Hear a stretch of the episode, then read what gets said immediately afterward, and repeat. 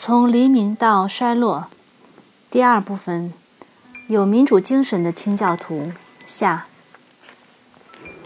良知是道德的自我意识，谈到它即引起容忍这个问题。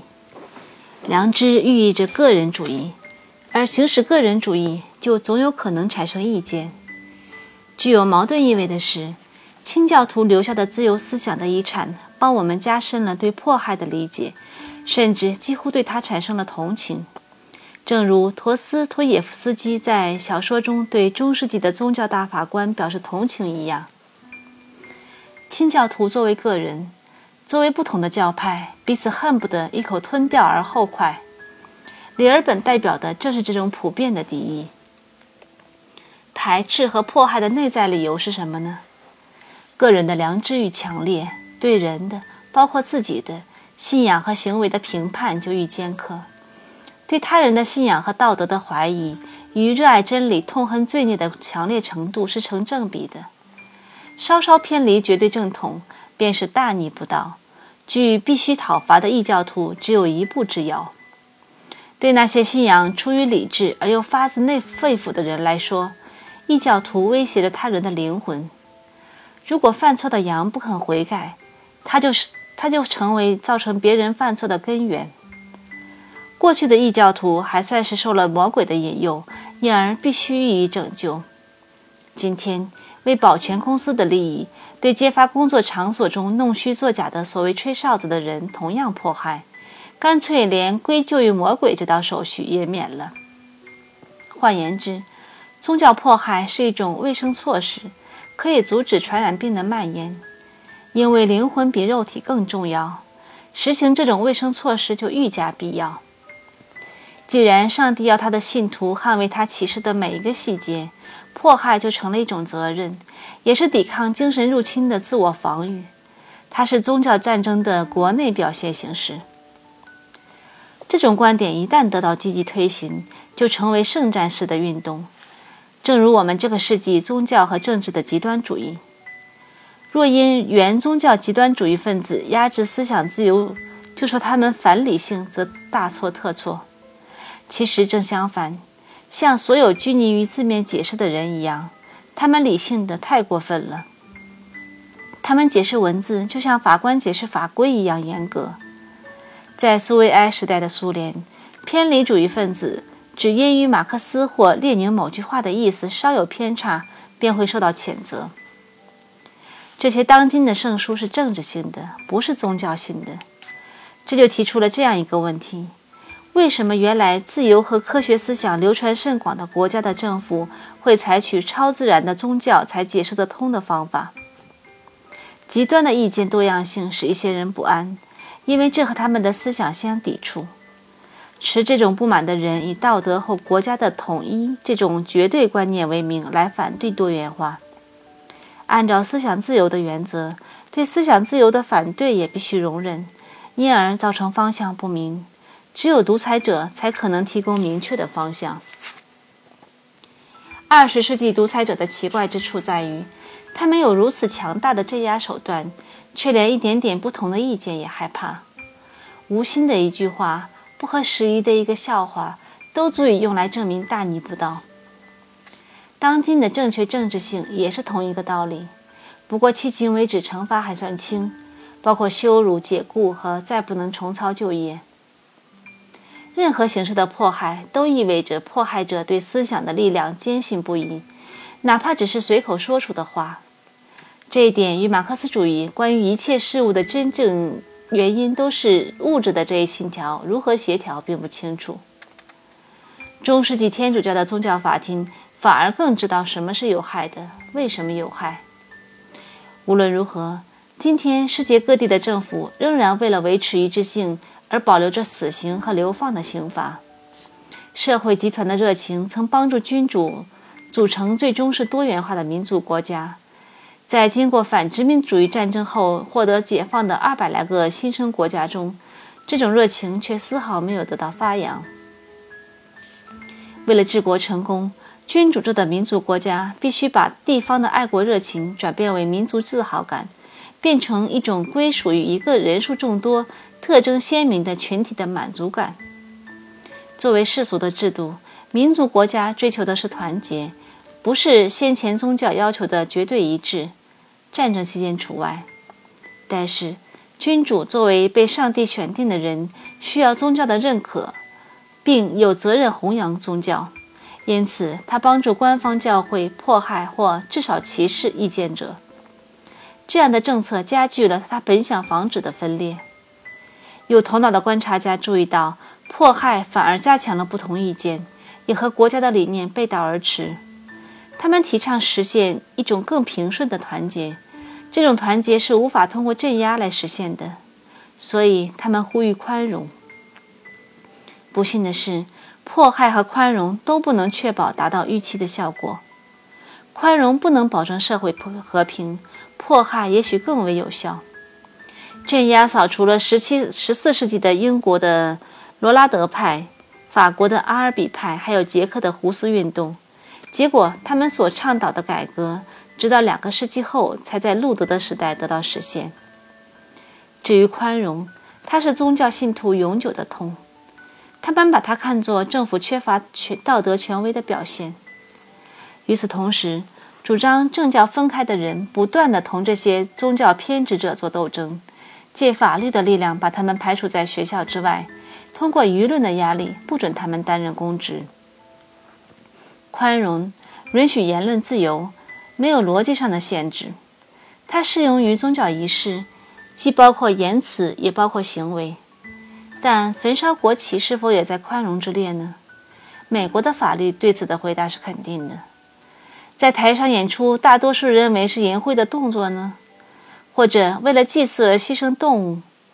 在这样的问题面前，理智退避三舍，哑口无言。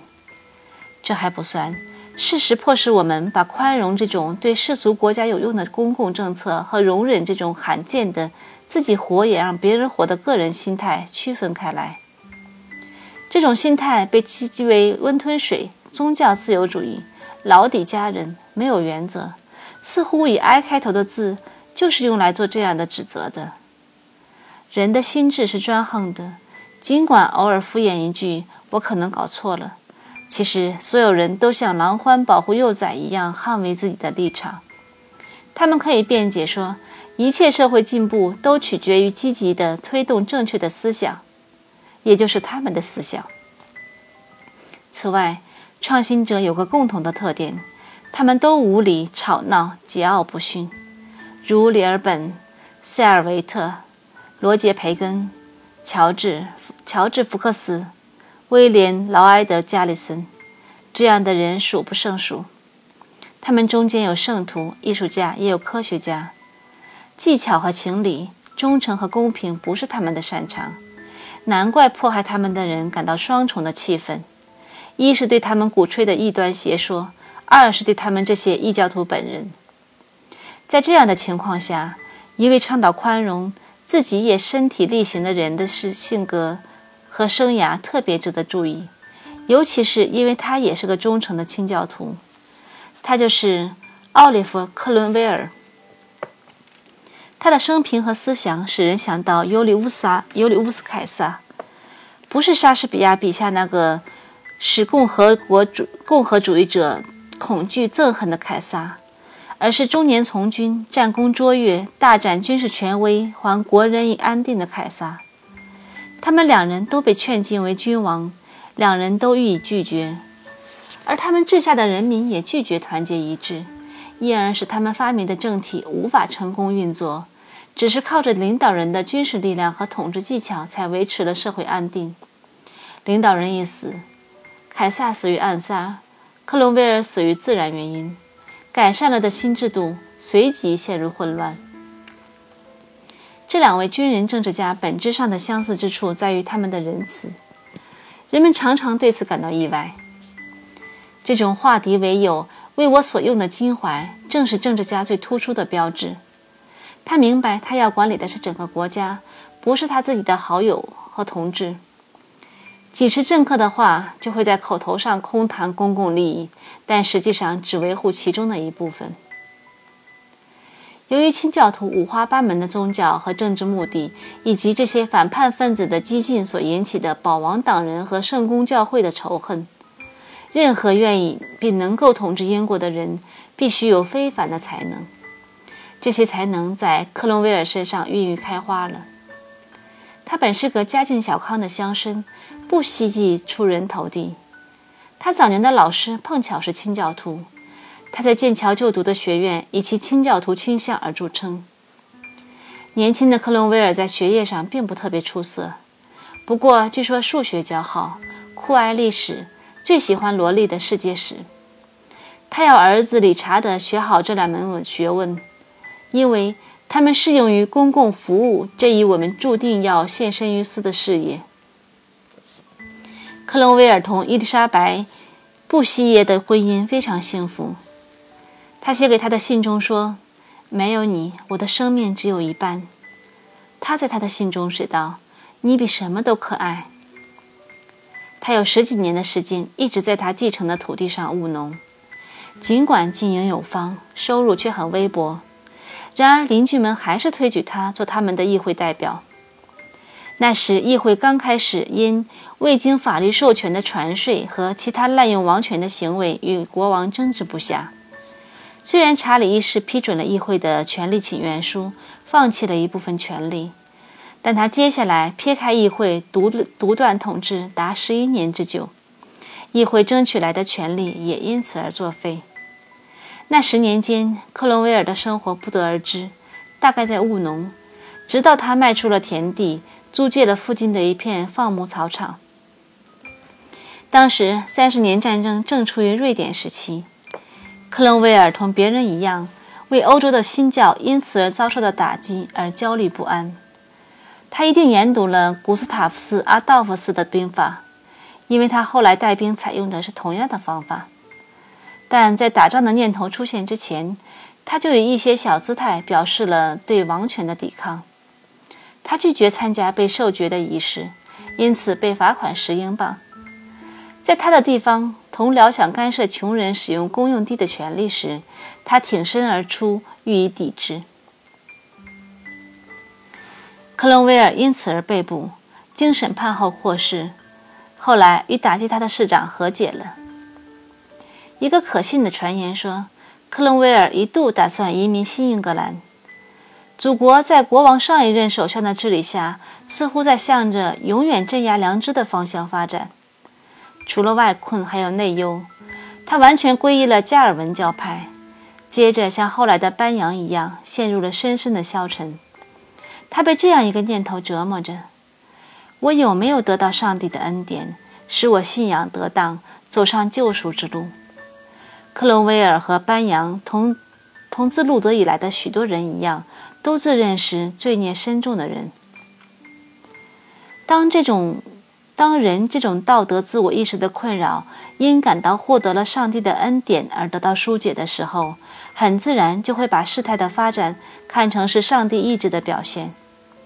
清教徒可以认为国王和贵族被推翻是上帝的意志，神意和宿命一样解除了个人的责任。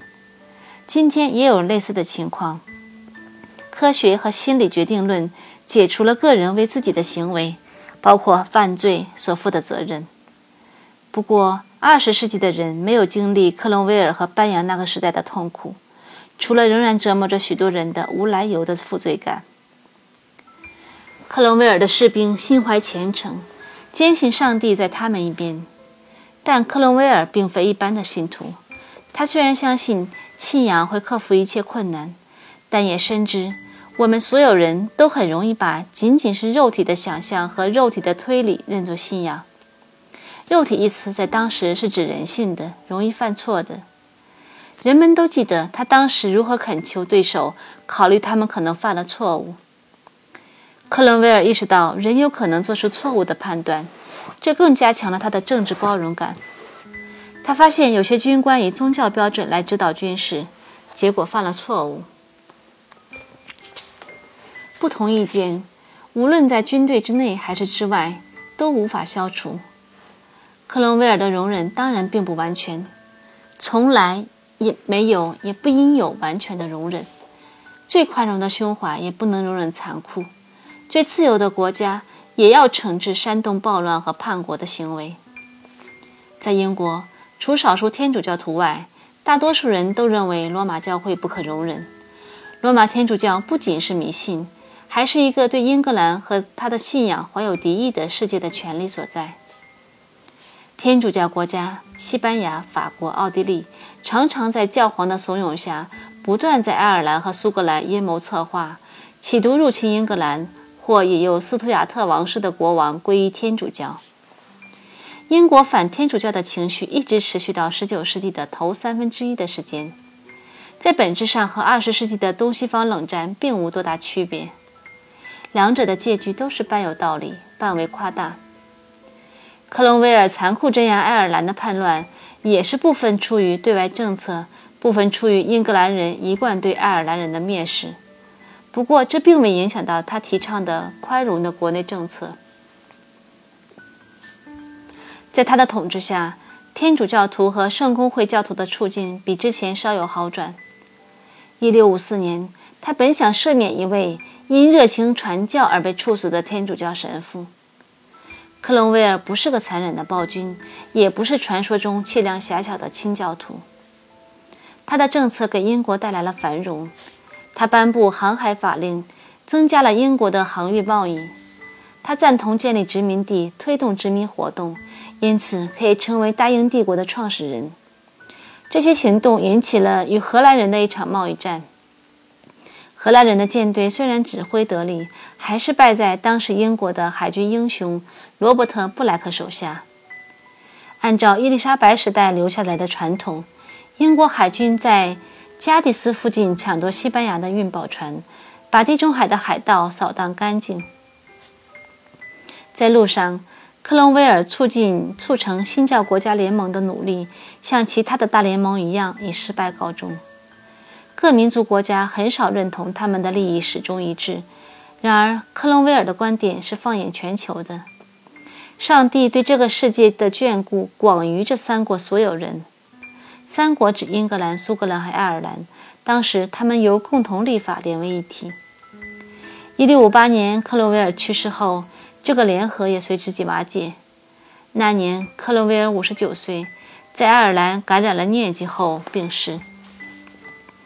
他在担任国家元首的后期实行独裁，是由于军队和议会不能达成一致。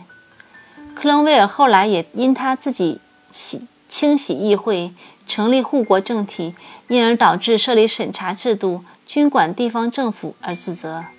他说那是邪恶和愚蠢的，虽然他实际上别无选择。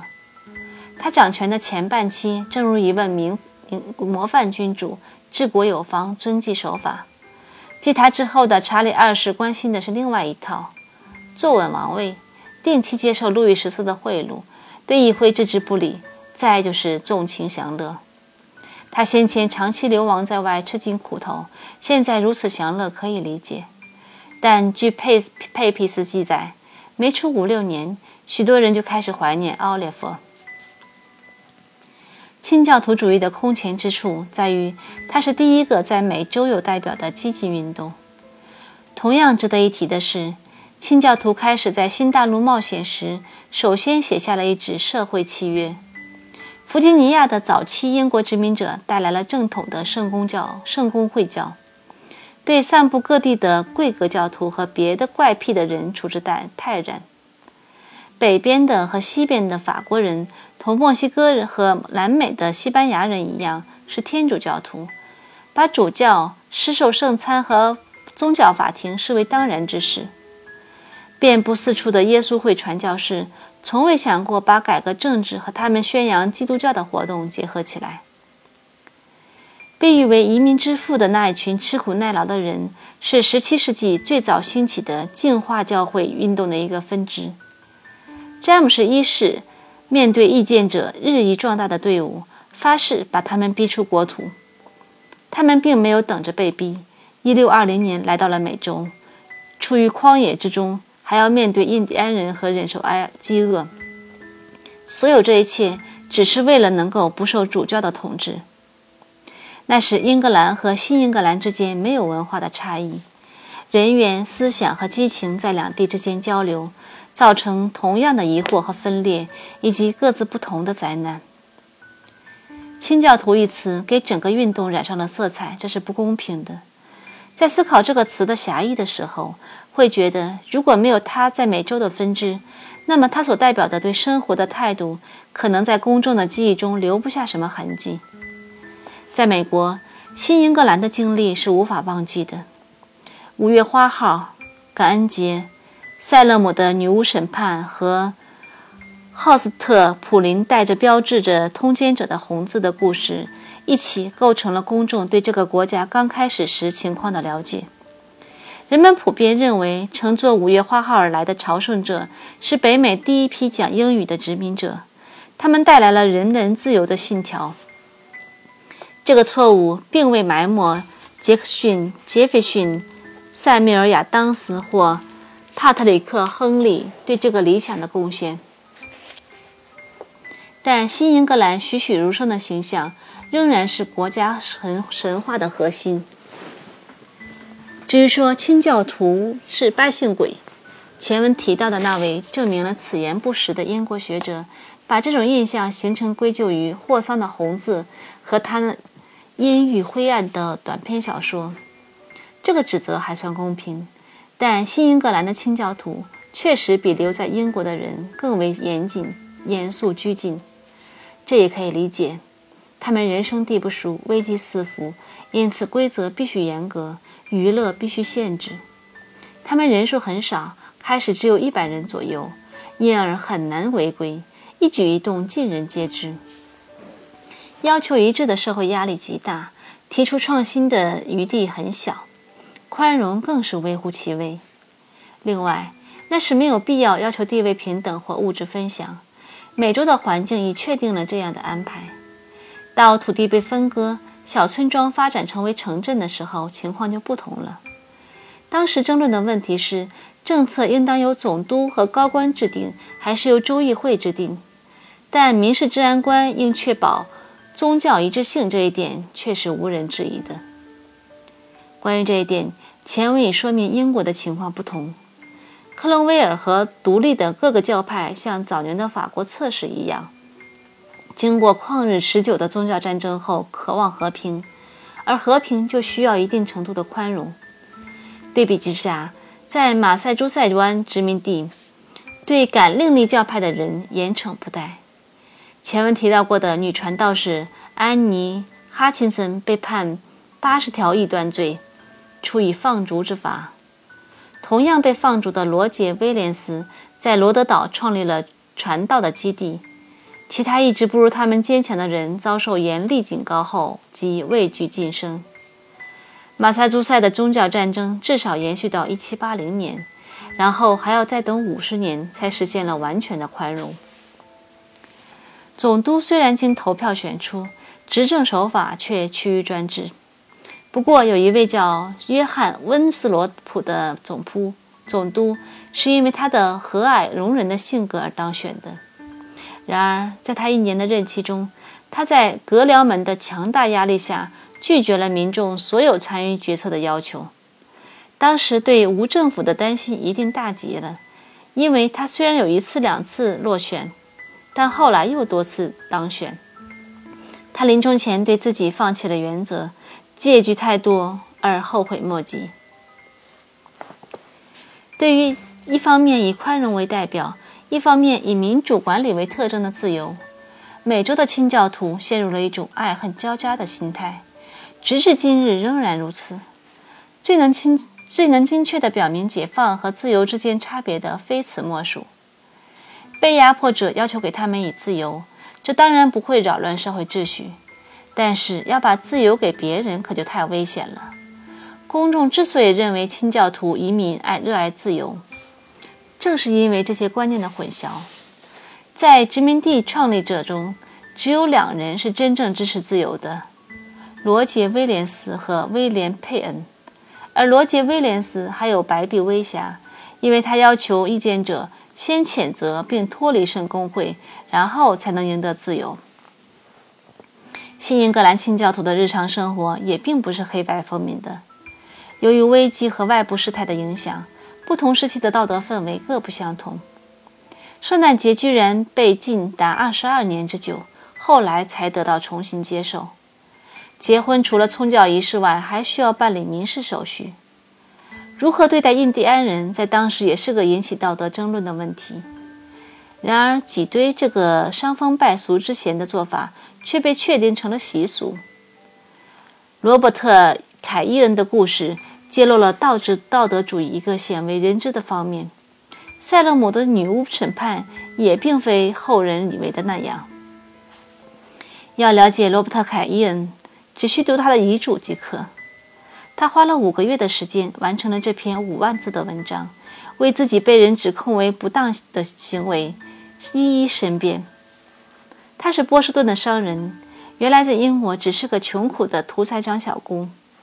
来到美国后，他因经商而发达起来，引起了同业们掺杂着嫉妒的怀疑。同样自资于经济道德的州议会和教会指责他出售的马勒、钉子和纽扣定价太高，谋取暴利。比如，卖出一百枚六便士的钉子获利一便士，七便士的钉子获利两便士，一打金纽扣获利八便士，这等于是高利贷。州议会当然没有读过马克思韦伯的《新教伦理与资本主义精神》。议会对凯伊恩进行的不合基督教教育的苛刻的和不公正的诋毁，使他遭受到剧烈而长期的痛苦。他的教会也对他的行为做了精细的调查，指责他玷污了上帝的名声，要求他必须认错悔改。他的清白和虔诚受到如此侮辱，是可忍孰不可忍。于是他奋起对州议会进行了殊死反抗。他的上诉上诉使得州议会陷入分裂，真的是分成两半，持不同意见的立法议员分作两处。所以，凯伊恩即使不算马赛诸塞州两院立法制度之父，也是他形成的起因。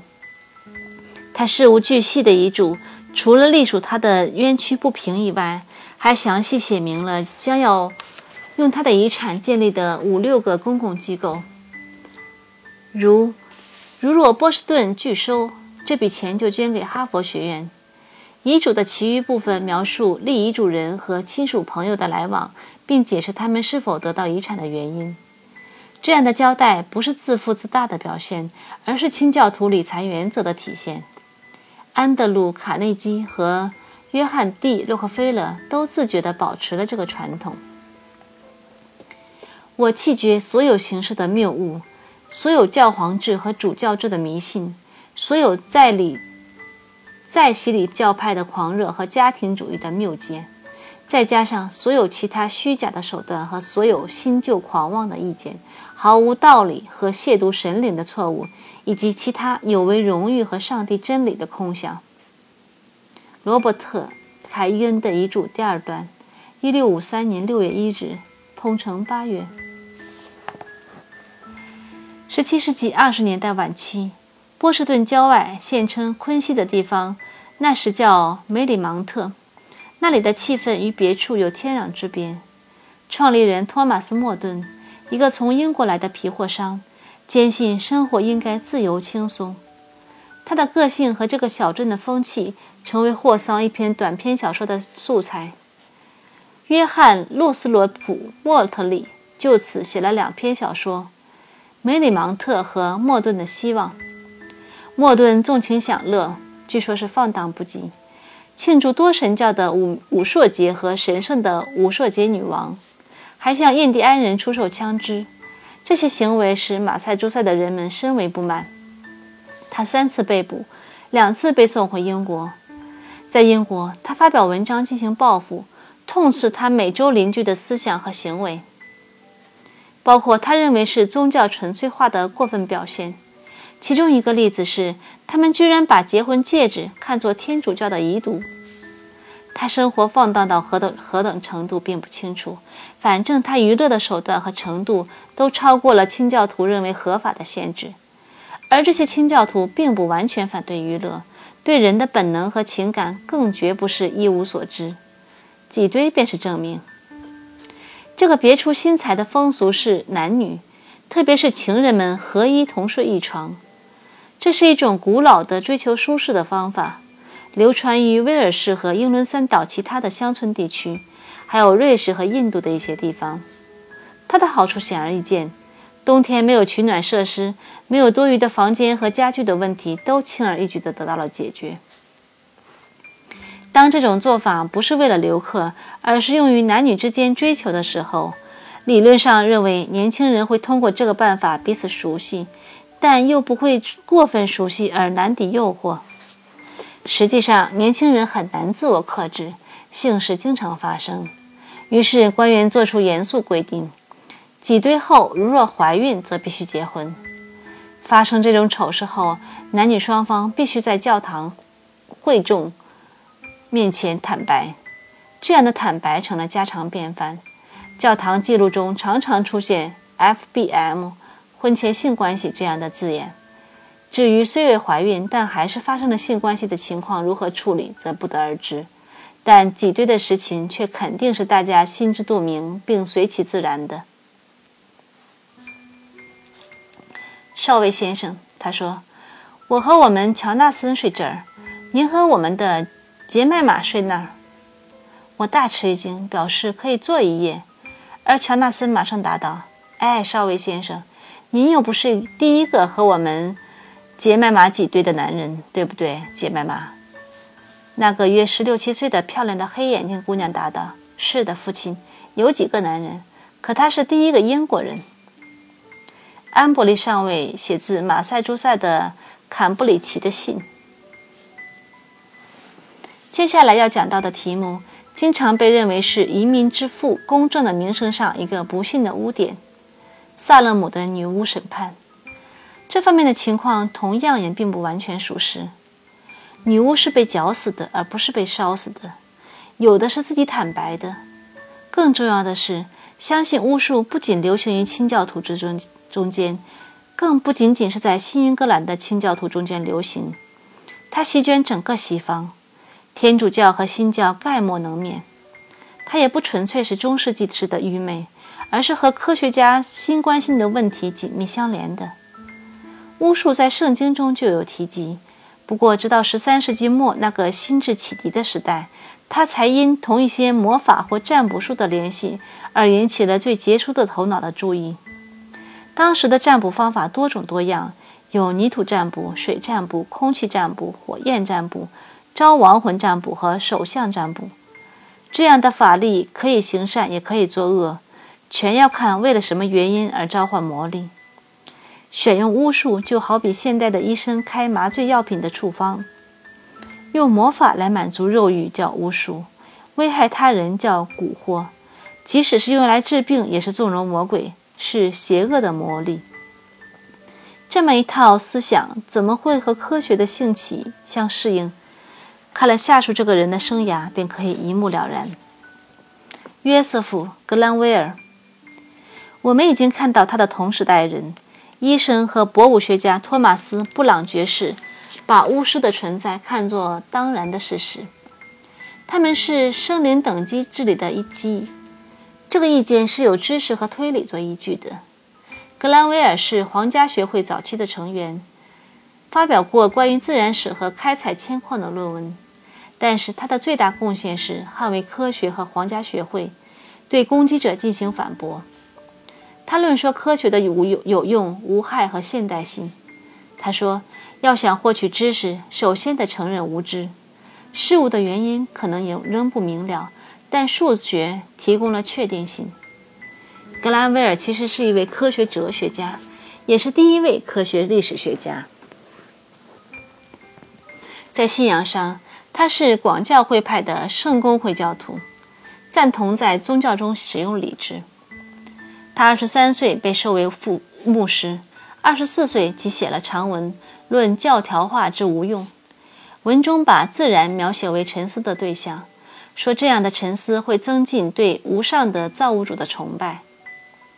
格兰威尔崇拜的尘世间的人物有伽利略、加桑奇迪、哈维和笛卡尔。当斯普拉特主教发表了皇家学院的成就史后，对学院的攻击不减反增。于是格兰维尔奋起进一步捍卫。他撰写了《更多更好》一书，解释了深入研究的意义，并夸口说，近年来获得的知识比自从亚亚里士多德在希腊开办学校以来所有这些年都多。就是这个人运用理智，认定必须同对巫师的怀疑态度作战。他早先关于这个题材的书籍扉页上都载有他皇家学院会员的头衔。既然一切现象都应研究，他建议学院也要研究幽灵世界。事实是由目击者确定的。关于撒旦的行为的指证多如牛毛，连牛顿都研究过炼金术和世界末日的可能性。其他人，像约翰·威尔金斯这位关于力学的多产作家，认为皇家学院的使命是弘扬玫瑰十字会的教义。由此可以想见，当时对科学取完全自然主义的看法是多么困难。对科学的自然主义的看法不仅不受欢迎，还必须予以抵制，因为它的胜利意味着只有物质真正存在，无神论是真理。霍布斯哲学是正确的。简言之，相信精灵的人预见到了当今时代的主导心态。这种心态使今天虔诚的教徒，甚至是自由思想的人文主义者和一些科学家都感到不安。在17世纪，关于精神或思想的对物质的观念中，女巫真实存在这一思想是合于逻辑的。在新英格兰，一对共。一共对三十五名女巫进行了审判，并施以绞刑。参与此事的人坚信不疑，理智和证据在他们一方。有些十几岁的女孩子居然自称为女巫，她们为此感到自豪，或因成为众人瞩目的焦点而高兴。扫巫运动一发而不可收拾，发展成了群众性的歇斯底里，只能像生病一样，让它自己慢慢完结。施加迫害的人晚年时期认识到了自己的错误，后悔不已。不过已经为时太晚。正如约翰·温斯温斯罗普一样，他也为自己施行的性质不同但动机同样高尚的政治迫害而追悔不已。作为一个整体，清教徒的遗产利弊参半。一方面容忍个人良知，还有与其相连的参与政府的民主权利以及对社会正义的要求。与这些并存的，却也有对异见者的迫害和对女巫的屠杀。一方面欢迎充分享受生活、艺术和肉体的欢愉，另一方面又存在着从高度的责任感中产生出来的禁欲主义。在这些不同的组成部分中，狭隘的道德主义和对意见的社会压制，对未来的美国产生了长期而深远的影响，比与之相反的因素的影响力更为有利。